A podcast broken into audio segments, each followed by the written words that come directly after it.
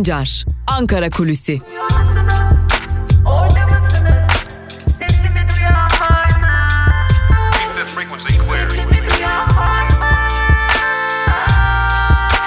Özgürüz Radyo. Özgürüz Radyo. Özgürüz Radyo'dan ve Ankara Kulisi programından merhaba sevgili dinleyenler. Ben Altan Sancar. Hafta içi her gün olduğu gibi bugün de yani 26 Mart Perşembe gününde de Ankara'nın gündemini ve tabii ki bugünlere ek olarak koronavirüs gündemini aktarmak üzere Özgürüz Radyo'da bir kez daha karşınızdayız değerli dinleyenler. Malum bir yandan koronavirüsü konuşuyoruz. Birkaç gündür de bilim kuruluyla ilgili bir takım tartışmalar yaşandığını Özgürüz Radyo'da ayrıntılarıyla sizlere aktarmıştık. Şimdi başka bir konu daha var yine koronavirüs konusuyla paralel yürüyen önemli bir diğer konu gündemimizde. Bu konuda infaz değişikliği ile ilgili yasa tasarısı biliyorsunuz meclise gönderildi. Daha doğrusu meclisteki partilere gönderildi. Üzerinde tartışmalar devam edecek ardından da komisyonda görüşmelerine başlanacak. Tabi bu süre içerisinde CHP, İyi Parti ve HDP ile görüşmeler oldu.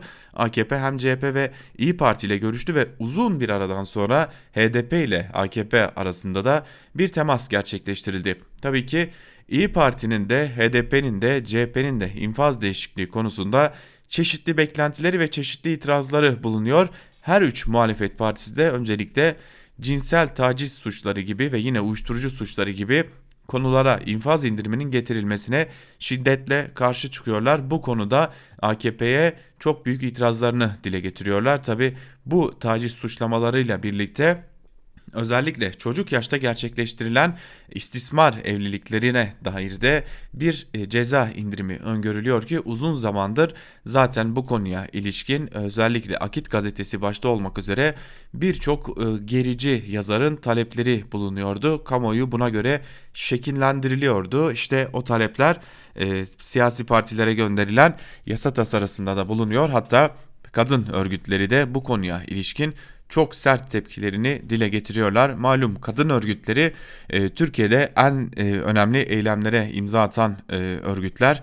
Biliyorsunuz o hal döneminde de Ankara'da, İstanbul'da insanların eylem yapması mümkün dahi değilken o hal döneminde İstiklal Caddesi'nde eylem gerçekleştirebilen tek örgütlü yapı kadınlardı. Ancak e, işte tam da bugünlerde öylesi günlerden geçiyoruz ki kadın örgütleriyle görüştüğümüzde önemli bir vurguyu yapıyorlar. O da şu Malum korona günlerinden geçiyoruz ve sokağa çıkmak, toplu eylem gerçekleştirmek koronavirüs nedeniyle oldukça zor ve tam da bunu fırsata çevirmiş durumda iktidar ve bunu fırsata çevirerek özellikle cinsel taciz suçlarında, kadınlara yönelik suçlarda, yine çocuklara yönelik cinsel suçlarda indirim getirecek bir düzenlemeye hazırlanıyorlar. Ancak bilsinler ki kadınlar evde de olsa bu mücadeleyi sürdürecek ve hiçbir biçimde bu maddelerin bu şekilde geçmesine izin vermeyecek diyorlar. Hatta kadın örgütleriyle muhalefet arasında da muhalefet partileri arasında da bir diyalog olduğunu biliyoruz. Özellikle muhalefetten bu maddelere karşı çıkılması ve bu maddelerin geçmesinin kabul edilmemesi isteniyor. Ee, AKP dikkat çekici bir şekilde infaz yasası değişikliğiyle ilgili bir uzlaşı çabasını sürdürüyor. Bir orta yol aranıyor diyebiliriz. Tabi CHP'nin farklı talepleri var, HDP'nin farklı talepleri var, ortaklaşan talepleri var. CHP ve HDP hapisteki gazeteciler ve siyasetçiler noktasında uzlaşı sağlamış durumdalar. Bu yönlü de değişiklikler olması gerektiğini belirtiyorlar. Ancak HDP'nin burada farklı bir tavrı daha var. O ciddi bir manada HDP ciddi bir manada az önce saydığımız gibi uyuşturucu, cinsel taciz ve e, çocuklara yönelik cinsel istismar gibi konuların dışında tutularak e, aslında kişilere yönelik işlenen ağır suçların dışında tutularak genel bir affın ortaya çıkmasına dair bir beklentiye sahip ve infaz yasasında bu yönlü bir eşitlik beklentisi dile getiriliyor. E, ve yine elbette ki CHP de gazetecilere ve siyasetçilere yönelik de bu yasa değişikliğinin infaz yasası değişikliğinin e, şekillendirilmesini istiyor. Biraz dar kapsamlı talepler bulunuyor CHP'de. Yani bütün siyasi suçlar olmasa da en azından gazeteciler ve bazı siyasetçilerin bu kapsamda tutularak tahliye edilmesini bekliyor Cumhuriyet Halk Partisi de. İyi Parti ise itirazını tek bir noktadan geliştiriyor. O itiraz da aslında cinsel taciz, uyuşturucu ve yine çocuklara yönelik istismar suçlarının bu yasanın kapsamının dışında tutulmasını istiyor. Biraz daha sürecek görüşmeler orta yol bulunmaya çalışılacak ancak orta yol bulunamadığı takdirde AKP'nin özellikle MHP geçmiş dönemlerden de bir vaadi olan ve Devlet Bahçeli'nin de beklentisi olan bu yasayı biraz da fırsata çevirerek koronavirüs günlerini fırsata çevirerek meclisten geçireceğini de biliyoruz. Ankara kulislerinde bu da konuşuluyor. Koronavirüs fırsata çevrildi açıkçası. MHP'nin uzun süredir beklediği, Bahçeli'nin uzun süredir beklediği ve bazen e, çıkarak biz şimdilik teklifimizi geri çekiyoruz dedi. O yasa tasarısı koronavirüs günlerinde eninde sonunda meclisten geçecek gibi görünüyor. Malum gündemimiz koronavirüs. Şimdi e, koronavirüs vakalarında dün itibariyle Türkiye'deki en hızlı yükseliş yaşandı. E, çok sayıda vaka tespit edildi. Peki nasıl oldu bu durum? Test sayısı 5000'i geçti sevgili dinleyenler. En fazla test uygulanan günlerden geçiyoruz. E, adım adım test sayılarının da artacağını söyleyebiliriz. Kaldı ki bilim kurulu üyeleriyle yaptığımız görüşmelerden de bu yönlü bilgiler ediniyoruz. Tabi test sayısı arttıkça tespit edilen vaka sayısının da artacağını belirtiyor bilim kurulu üyeleri. Bunun e, elbette ki toplumda ne oluyor, neden bunlar yaşanıyor gibi soru işaretlerine neden olabileceğini bilim kurulu üyeleri de belirtiyorlar. Ancak bilim kurulu üyelerinin en azından bu konuda iyi bir mesajı var. O mesajı da iletmiş olalım Ankara kulisinde. Test sayılarının artması ve vaka sayılarının yüksek çıkması olumsuz düşünülmemeli zira yakalanan her vaka, yapılan her test bir kişinin toplumdan çekilip alınması o bir kişiyle birlikte belki de potansiyel 500 kişinin toplumdan kurtarılması anlamına geliyor. Yani virüsten kurtarılma kurtarılan 500 kişi anlamına geliyor. Vakası tespit edilen tek bir kişi Tam da bu nedenle vaka sayılarındaki artışın korkutucu düzeyde olduğunun e, dikkatle çektiğini belirtiyor bilim kurulu üyeleri ve hala daha sert önlemlerin alınması gerektiğini düşünüyorlar ancak bunu kabul ettiremiyorlar. Fakat şunu da altını çizerek tekrarlayalım. Yakalanan her vaka toplumda 500 kişinin enfekte olmasının önüne geçmek demek ve bunlar olumlu gelişmeler ancak ne yazık ki hala test sayısının yetersiz olduğunu, test sayılarının daha hızlı yükselmesi gerektiğini ve bu test sayılarının yükselebilmesi için de kitlerin hızlıca üretilmesi, hızlıca ithal edilmesi gerektiğini belirtiyorlar. Tabi 500 bin kitimizi de Amerika'ya sattığımızı hatırlatalım. Bu da önemli bir diğer gerçeklik karşı karşıya kaldığımız önemli bir diğer gerçeklik diyelim ve Ankara kulisini burada noktalayalım. Biz gün içerisinde Türk basınında bugün bölümüyle karşınızda olmayı sürdüreceğiz ve yine dünya basınında neler konuşulduğunu aktarmak üzere de Ela Bilhan arkadaşımız dünya basınında bugün bölümüyle karşınızda olmayı sürdürecek. Özgürüz Radyo'dan ayrılmayın. Şimdilik hoşçakalın.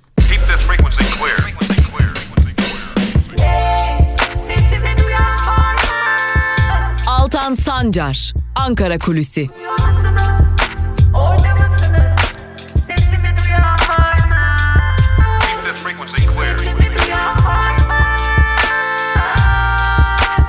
Özgürüz Radyo. Özgürüz Radyo. Özgürüz Radyo'dan merhaba sevgili dinleyenler. Ben Altan Sancar. Hafta içi her gün olduğu gibi bugün de Özgürüz Radyo'da günün öne çıkan manşetlerini ve yorumlarını aktarmak üzere karşınızdayız. Ve ilk olarak gazete manşetleriyle başlıyoruz.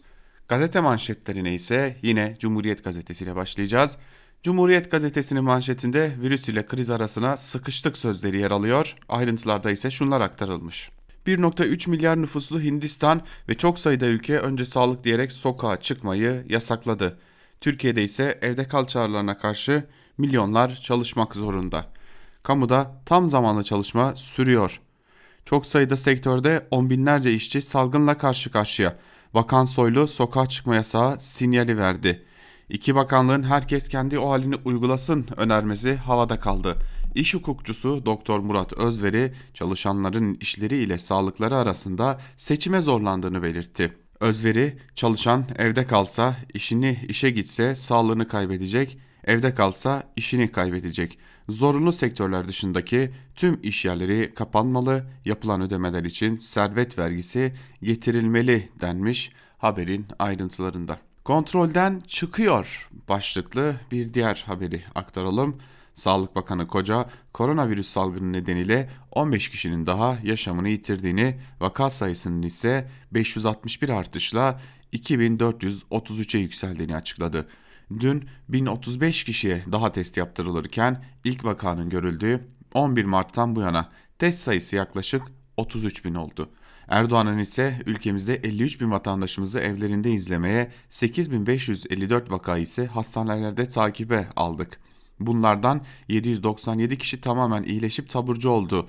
1872 kişinin tedavisine devam ediliyor açıklamasını yapması soru işaretleri yarattı deniyor haberin ayrıntılarında.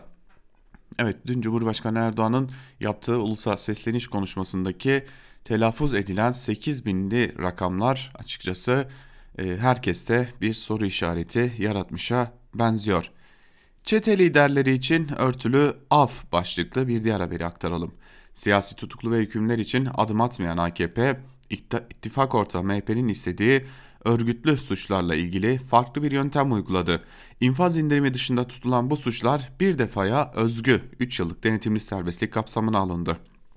Cezasının bitmesine 3 yıl kalanlar tahliye edilecek. Alaaddin Çakıcı da bundan yararlanacak deniyor haberin ayrıntılarında. Hatırlayacak olursanız biz de Ankara Kulisi programında bu konuya değinmiştik. Aslında asıl amacın MHP'nin talebini ve isteğini yerine getirmek olduğunu dile getirmiştik. Geçelim Bir Gün Gazetesi'ne. Bir Gün Gazetesi evde kal ama işe de git manşetiyle çıkmış. Ayrıntılarda ise şunlar aktarılıyor. Hükümet yetkilileri her akşam televizyon kanallarına çıkıp yurttaşı evde kalması, kendi o hallerini uygulaması konusunda uyarıyor. Son olarak dün İçişleri Bakanı Süleyman Soylu benzer açıklamalarda bulundu. Oysa aynı insanlar her sabah başta kamuya ait iş yeri olmak üzere işe gitmek zorunda. Yaklaşık 4500 bin, 4 milyon 500 bin kamu çalışanının çok azı izinli ya da evden çalıştırılıyor. Kamu çalışanlarının dörtte üçlük bölümü her sabah işine gidip akşam eve geri dönmek zorunda. Onlarca mesai arkadaşıyla birlikte çalışıyorlar, yüzlerce yurttaşa temas edip hizmet üretiyorlar.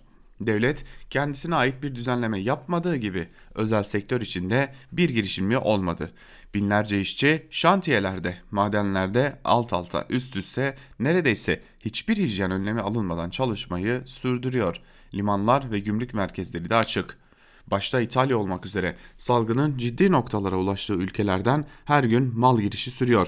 AKP iktidarı açıklayacağı önlemlerin yeni ekonomik ve sosyal sorumluluk yükleyeceğini biliyor. Sürecin tüm günahını da evinde kalmayanların sırtına yükleyerek sorumluluktan kaçıyor denmiş haberin ayrıntılarında. AKP salgını fırsata çevirdi başlıklı bir diğer haberi aktaralım. AKP iktidarı dünyayı etkisi altına alan ve Türkiye'de 40'ın üstünde insanın ölümüne yol açan koronavirüsle mücadele günlerinde fişlemeye ve kayyum atamalarına öncelik verdi. Cezaevlerini boşaltmak gerekçesiyle uyuşturucu ve cinsel suçlardan cezaevinde olanları tahliye etmek için çalışmaya başladı.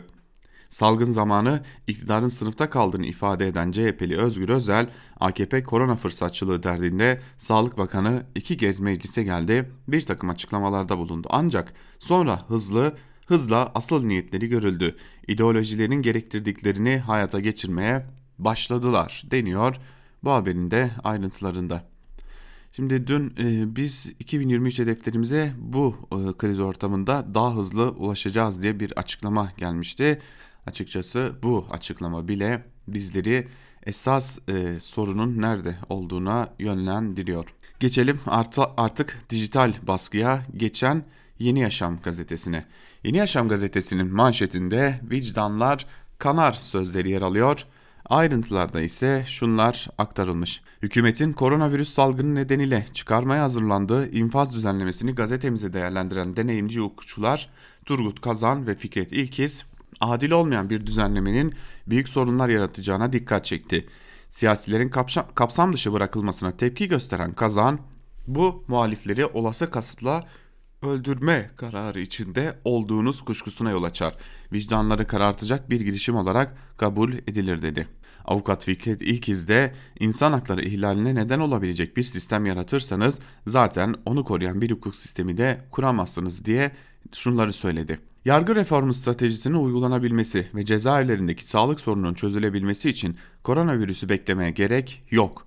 Virüsten önce de cezaevlerindeki hasta tutuklu ve yükümlüler ile çocuklar ve kadınların serbest bırakılması talebi vardı deniyor haberin ayrıntılarında. Gazetecileri serbest bırakın başlıklı bir diğer haberi aktaralım sizlere. Mezopotamya Ajansı muhabirleri Sadiye Eser ve Sadık Topaloğlu'nun ilk duruşması bugün görülecek. DGS avukatlarından Ülkü Şahin gösterilen deliller tutuklama gerekçesi yapılamaz dedi. Basın İş Genel Başkanı Faruk Eren de tüm meslektaşlarımız derhal serbest bırakılmalı talebimizi yineliyoruz dedi. Haberin var mı inisiyatifi de tüm gazetecilerin serbest bırakılması için gazeteciler de evde kalsın kampanyası başlattı deniyor haberin ayrıntılarında. Tabi gelin görün ki bu ortamda bile haber yapan gazeteciler tehdit edilmeye devam ediliyor. Geçelim Evrensel Gazetesi'ne değerli dinleyenler. Evrensel Gazetesi'nin manşetinde olağanüstü kıyak sözleri yer alıyor. Ayrıntılarda ise şunlar aktarılmış.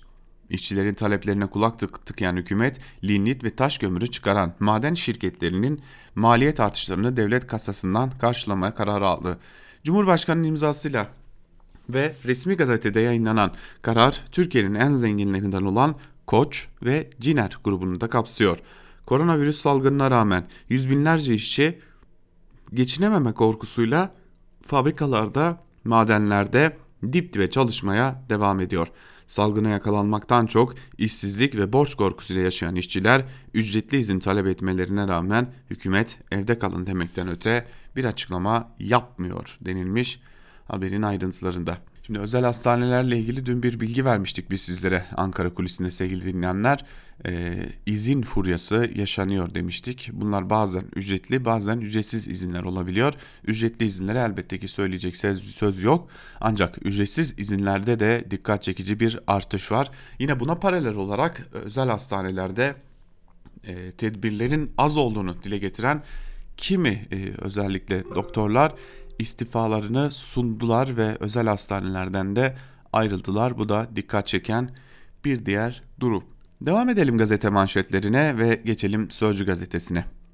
Sözcü gazetesinin manşetine e, göz atabilmek için tabii ki öncelikle e, şu e, uzun zamandır yani yaklaşık 3 gündür e, Sözcü gazetesinin kullandığı e, iki ya da üç kağıt kağıdı beyaz kağıdı toplayıp atmak gerekiyor. Bu da ciddi bir kağıt israfına neden oluyor ve toplanan kağıtların ardından ise Sözcü gazetesinin manşeti ortaya çıkıyor.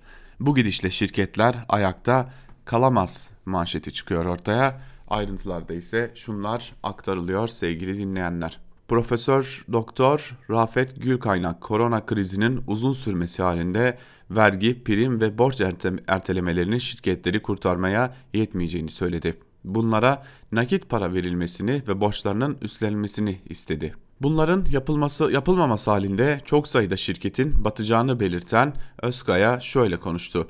Şirketlerin borçları bankalara kalır.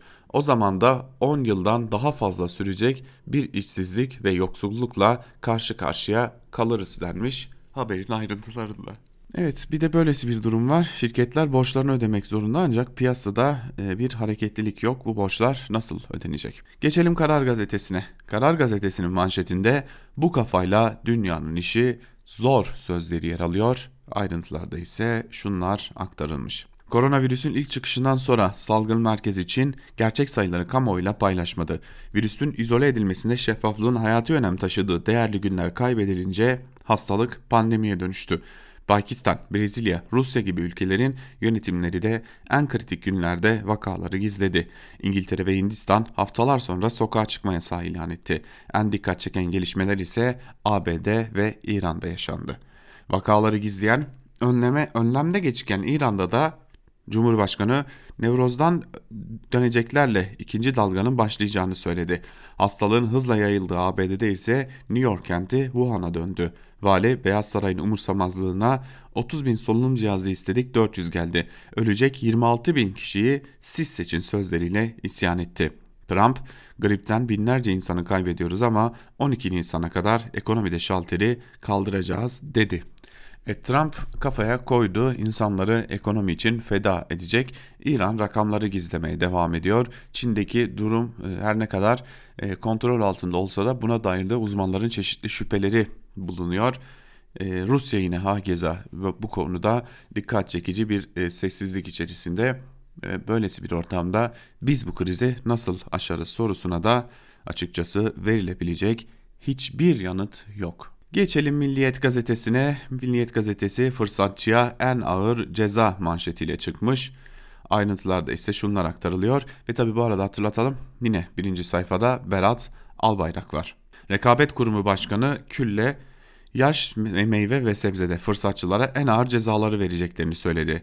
Rekabet Kurumu'nun haftalık toplantısında yaş meyve ve sebze fiyatları ile ilgili soruşturmaları görüşüp karara bağlayacak. Kurum Başkanı Birol Küle normal zamanlarda taahhüt edemeyeceğimiz bu tür uygulamaları bu dönemde evveliyetle cezalandıracağımızı ve bu cezalarla sürecin krizin şiddetiyle doğru orantılı, orantılı olacağını bilmeliler deniyor.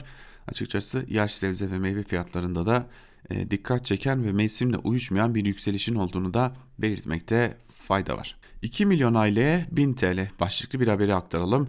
Cumhurbaşkanı Erdoğan Covid-19'da mücadele kapsamında alınan kararları açıkladı. 2 milyon dar gelirli aileye 1000 TL nakit destek verilecek. Kredi kartları ödemeleri Haziran sonuna kadar ertelenebilecek. 3 ay ödemesiz 12 ay vadeli 25 bin TL limitli esnaf kart desteği verilecek. Yerli dezenfektan, koruyucu elbise ve maske üreten firmalara 6 milyon TL destek verilecek deniyor haberin ayrıntılarında. Şimdi bir noktaya parmak basalım. Bu önemli zira e, evet bankalar borçları örteliyor, öteliyor mu? Evet öteliyor. Ama o bankaları borçlarınızı öteletmek için aradığınızda karşınıza inanılmaz bir fatura çıkıyor sevgili dinleyenler. Yani şahsen ben dahi e, kredi kartı borcumu öteletebilmek için aradığımda e, bir kamu bankası bana yaklaşık 600 liralık bir faiz çıkardı ki bu faiz sadece bir aylık bir faizdi e, bu da borcun nasıl katlanacağını gösteriyor. Yine bir diğer gazeteci Savaş Borvan da e, bir borcunu ötelemek için bankayı aradığında tam yaklaşık 6500 liralık bir faizin de kendi karşısına çıkarıldığını söyledi ki bu durumda bankaların bunu nasıl fırsata çevirdiğini gösteriyor. Eğer borçlar ötelenecekse bunlar faizsiz yapılmalıydı. Geçelim Hürriyet gazetesine. Hürriyet gazetesi piyasaya ilaç gibi manşetiyle çıkmış. Ayrıntılarda ise şunlar aktarılıyor. Sicil affı, kısa çalışma ödeneğinin genişletilmesi, karşılıksız çeke cezanın önlenmesi ve kiradaki esnafa nefes aldıracak düzenlemeler meclisten geçti deniyor. Sicil affı ve asgari ücrete destek geldi. Kirasını ödemeyen esnaf bir süre daha e, rahat hareket edebilecek 30 Haziran'a kadar virüsten etkilenenler için kısa çalışma ödeneği çıkarılacak. Yaşlılık maaşına zam karşılıksız çeke af geldi ve yine bu haberin yanında bir Berat Albayrak fotoğrafı görüyoruz. Bu da durumun özeti aslında. Geçelim Sabah gazetesine. Bakalım Sabah gazetesinde Berat Albayrak fotoğrafı var mı? Evet burada Berat Albayrak fotoğrafı yok. Manşette aydınlık yarınlar bizi bekliyor sözleri ve Cumhurbaşkanı Erdoğan'ın fotoğrafı yer alıyor. Ayrıntılarda ise şunlar aktarılıyor. Ülkemizde 53 bin kişiyi evlerinde izlemeye 8554 vakayı ise hastanelerde takip aldık. Bunlardan 797'si taburcu olurken 4603 kişiden numune alınarak tetkikler yapıldı. Covid-19 teşhisi konulan 1872 kişinin tedavisine devam ediliyor. Şimdi burada araya gireceğim sevgili dinleyenler. Bakın Cumhurbaşkanı Erdoğan'ın e, açıklamaları Sabah gazetesinde yer alıyor. Covid-19 şüphe teşhisi konulan 1872 kişi tedavilerini sürdürüyor denmiş. Şimdi Bakan Koca'nın açıklamalarının biraz ötesinde bir açıklamayla karşı, karşı karşıyayız. E, bu da ayrıca dikkat çekici. Niye diyecek olursanız Bakan Koca e, vaka sayısını daha az açıklamıştı. Bu da dikkat çekici bir durum sevgili dinleyenler. Neden bu durumdayız? Bunu sormak gerekiyor. Ee, yine 8 bin kişi rakamı nereden telaffuz ediliyor sevgili dinleyenler? Zira e, karşımızda örtüşmeyen rakamlar var, e, örtüşmeyen hesaplamalar var. Bu hesaplamaların da bir açıklamasının olması gerektiğini hepimiz biliyoruz ve e, burası e, nasıl bir e, tablo, nasıl bir gerçeklik? Vaka sayısı Cumhurbaşkanı Erdoğan açıklamalarında 1800 civarı, Sağlık Bakanı açıklamasında 2400 civarı. Ve yine buradan gelen açıklamalarda dikkat çekici bir diğer husus ise 8 bin rakamının telaffuz edilmesi. Yine taburcu sayısının çok yüksek olması. e, hali hazırda bu rakamların örtüşmediği gerçekliğiyle karşı karşıyayız ve bunun bir açıklamasının yapılması gerekiyor. Geçelim Yeni Şafak'a. Yeni Şafak'ın manşetinde işte Türkiye dayanışması sözleri yer alıyor. Ayrıntılar ise şöyle. Türkiye'de vatandaşlar dünyayı kasıp kavuran koronavirüsün etkisini azaltmak için örnek bir dayanışma gösteriyor.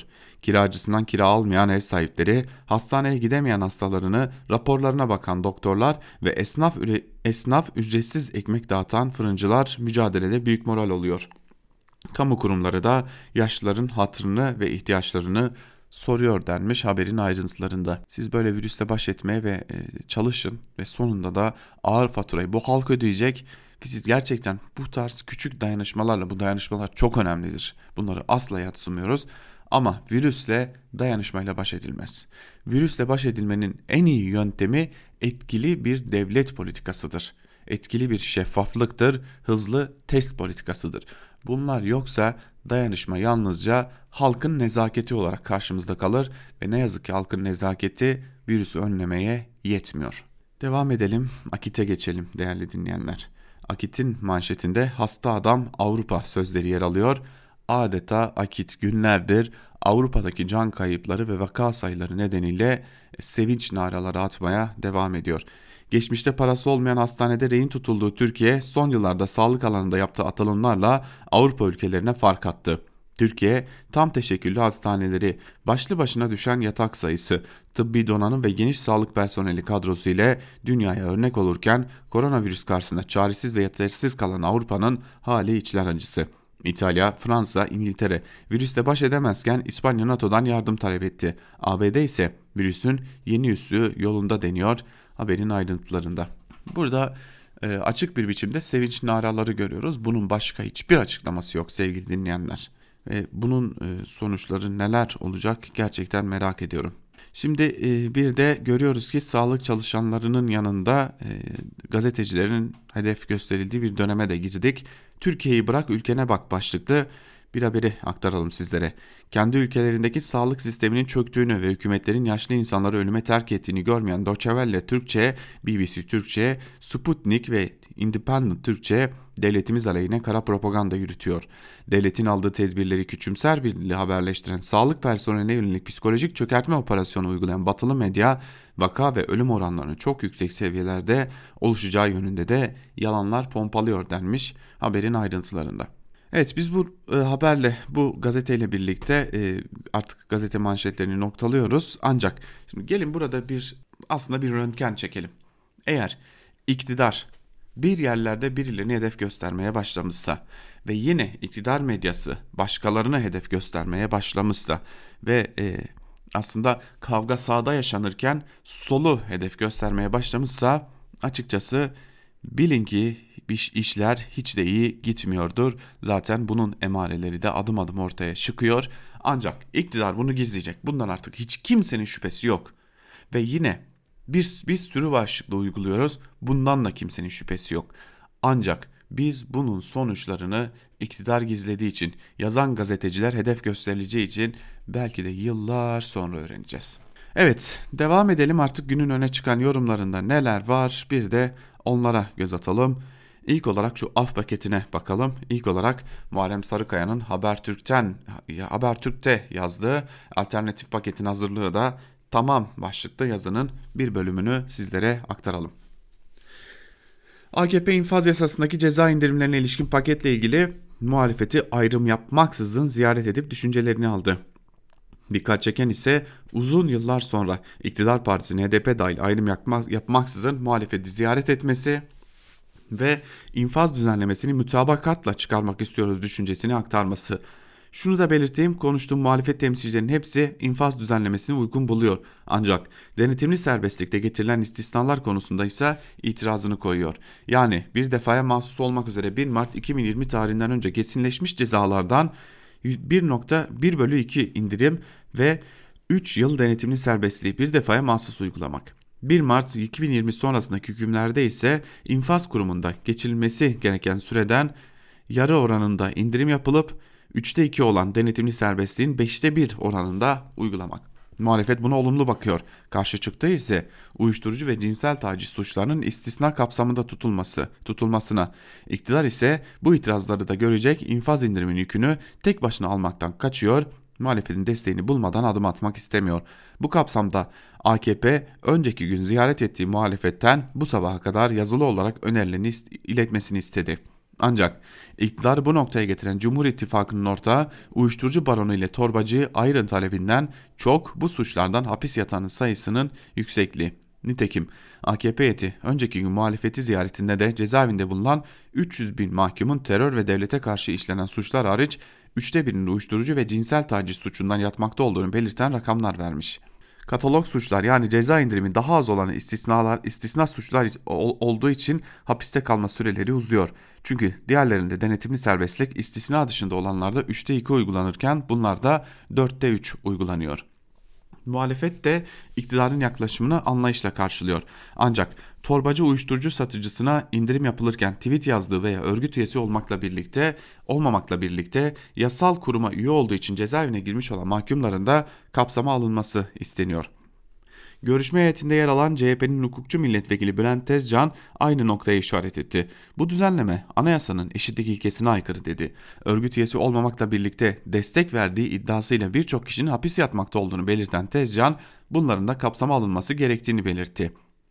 MHP Grup Başkan Vekili Erkan Akçay terör örgütü PKK ve 15 Temmuz bizim kırmızı çizgimizdir dedi. HDP eş genel başkanı Pervin Buldan da bütün cezaların eşit şekilde indirimden yararlanması gerektiğini belirtti.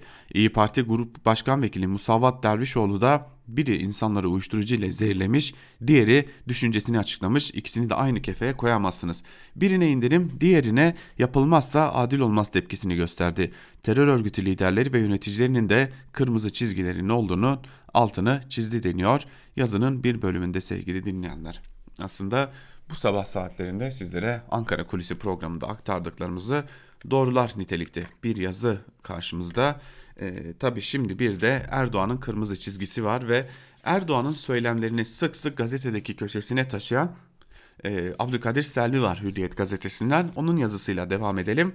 Selvi'nin yazısının başlığı Erdoğan'ın kırmızı çizgisi ve tepki gösterdiği konu ne oldu başlıklı yazının bir bölümünde şunlar aktarılıyor. Çok önemli bir görüşmeydi.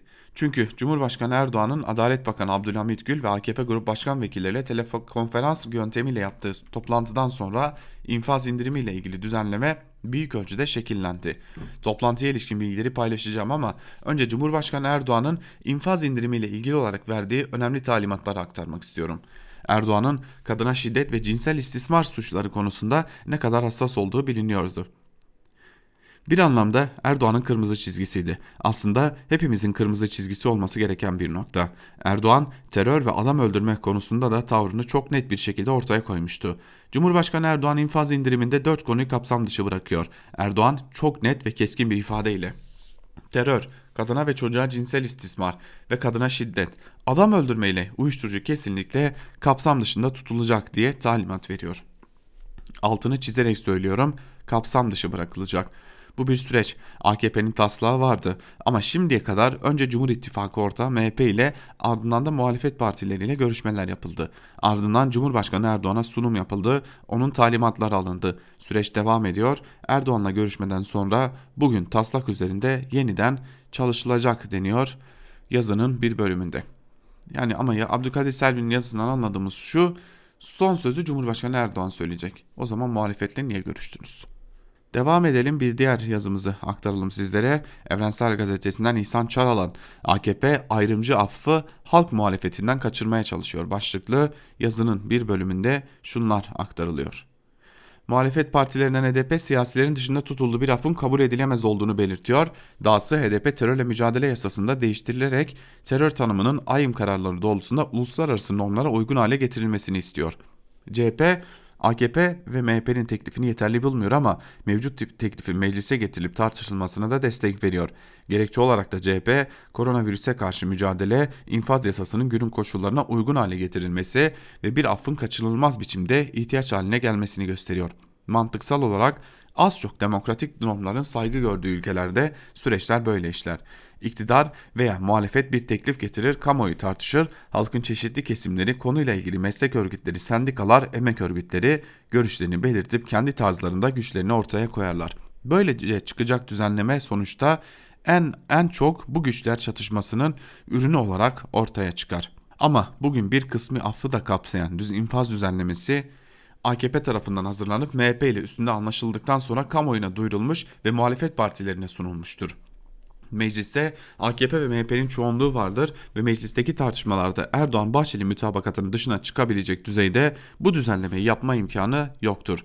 Bu da muhalefet partisi ya da partileri lafta ne dersen de, ne derse desin gerçekte onları hele bir meclis gel, meclise gelsin sonra bakarızı aşmayan bir muhalefet tutumuna mahkum etmektedir. Kadınlar ve kadın çevreleri sokağa inerek kadınlara yönelik ve cinsel istismar suçlarının hafifletilmesine karşı çıktılar. AKP kadın kolları bile kendi partilerine karşı çıkan bir tutum almışlar avukatların, aydınların, sanatçıların, kültür çevrecilerinin, ilerici demokrat siyasi parti ve odaklarının kadınların özgürlük mücadelesine destek veren her kesimden halkın basın toplantıları, kapalı ve açık hava ve kapalı salon toplantıları, mitingler, protesto gösterileriyle sokakta ifadesini bulan önemli bir mücadele cephesi olmuştu. Meclisteki partilerin girişimleri de bu mücadelenin oluşturduğu ortamda anlam kazanmıştı. Oysa bugün koronavirüse karşı mücadeleyle halkı kadınıyla erkeğiyle evlerine kapandığı ülkedeki sosyal hareketlerin sıkı yönetim dönemlerindeki yasaklar döneminde bile görülmedik biçimde sınırlandığı koşullarda Erdoğan AKP yönetimi böyle bir düzenlemeyi gündeme getirmiştir. Bu AKP-MHP ittifakının ayrımcı ve adil olmayan bir affı halk muhalefetinden kaçırması oyunudur diyor İhsan Çaralan yazısının bir bölümünde. Peki bir anayasa profesörü olan Profesör İbrahim Kaboğlu bu konuya nasıl yaklaşıyor? Bir gün gazetesindeki yazısının başlığı mahpusların yaşam hakkı ve devlet devlet güvence ve sorumluluğu altındadır şeklinde ayrıntılarında ise şunları aktarıyor İbrahim Kaboğlu. Yaşam hakkı insan haklarının sert çekirdeği olarak en temel hak. Herkes için her zaman ve her yerde saygı görmeli, korunmalı ve bu amaçla önlemler alınmalı. Devlet insan yaşamına saygı gösterme ötesinde yaşamı korur ve bu yönde olumlu önlemler alır. Bu, üç, bu üçlü yükümlülük mahpuslar karşısında özgür insanlara göre artmakta ve özgür önlemleri gerekli kılmaktadır.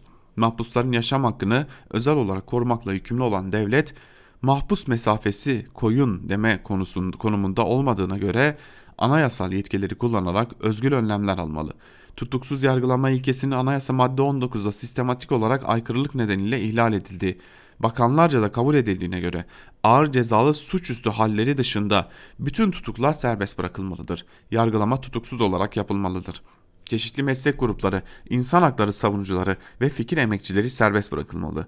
Yönetimden sorumlu kişilere yöneltilen eleştiriler başta gelmek üzere söz, konuşma, yazı ve benzeri ifadeler yüzünden değil, sadece söylenmeyen sözler ve niyet sorgulaması sonucu yüzlerce kişinin tutuklu olduğu dikkate alınırsa bu gereklilik daha iyi anlaşılır. Bu üç kategoriyi ilki olarak dışlayan veya kasten adam öldürme kategorisine koyan öneriler tam tersine cinsel suç işleyenler ve uyuşturucu suçları için indirim adı altında bir tür özel af öngörüyor. Böylece anayasa hükmü dolanılarak bir başka anayasa hükmü ihlal ediliyor. Eşitlik ilkesi ve ayrımcılık yasağı. Devletin güçlendirilmiş yükümlülüğü mahpusların seyret, seyreltilmesini gerekli kılıyor. Bu amaçla Cumhurbaşkanı anayasa gereği belli mahpus kategorilerinin serbest kalmasını sağlamalı. Türkiye Büyük Millet Meclisi sayılan mahpus kategorilerine öncelik tanıyarak hapishaneleri seyretmeli. Diğer mahpus kategorileri için infaz indiriminden denetimli serbestliğe kadar farklı infaz tarzları uygulanmalı. Bütün bunlar için ölçüt alınması gereken hukuken sapma yapılamayan yaşam hakkıdır. Böylece indirim veya denetimli serbestlik dışında kalanlar da gerekli sağlık hizmetleri eşliğinde mahpus mesafesi yoluyla yaşam haklarının korunmasında eşitlik ilkesinden yararlanmış olur. Eğer bunlar yapılmazsa her mahpusun ölümü sorumluluk ilkesini beraberinde getirir. Uğurlama törenleri yasaklamak yetmez. Asker alma işlemleri durdurulmalı. Kışlardaki sıkışma da Covid-19'un bulaşmasını kamçılayabilir. Burada da her ölüm sorumluluğu beraberinde getirir. Sonuç olarak infazda iyileştirme adına AKP'nin gündeme getirdiği ve MHP'nin desteklediği yasa öneri taslağının adalet ve eşitlik gerekleri doğrultusunda düzeltilmesi için CHP, HDP ve İyi Parti uyanık ve dayanışma içinde olmalı diyor İbrahim Kaboğlu da yazısının bir bölümünde. Devam edelim bir diğer yazıya geçelim. Af konusunu kapatalım artık. Hakkı Özdal'ın gazete duvardaki ihtiyat akçesi yok ama ihtiyar kalkanı var başlıklı yazısının bir bölümünü sizlerle paylaşalım. Olayın gerçekleştiği yer Ankara Keçiören. Bugünkü iktidar koalisyonunun AKP ve MHP'nin hem tarihsel hem de güncel olarak en güçlü olduğu sosyal yaşamına ve dokusuna en fazla nüfuz ettiği yerlerden biri.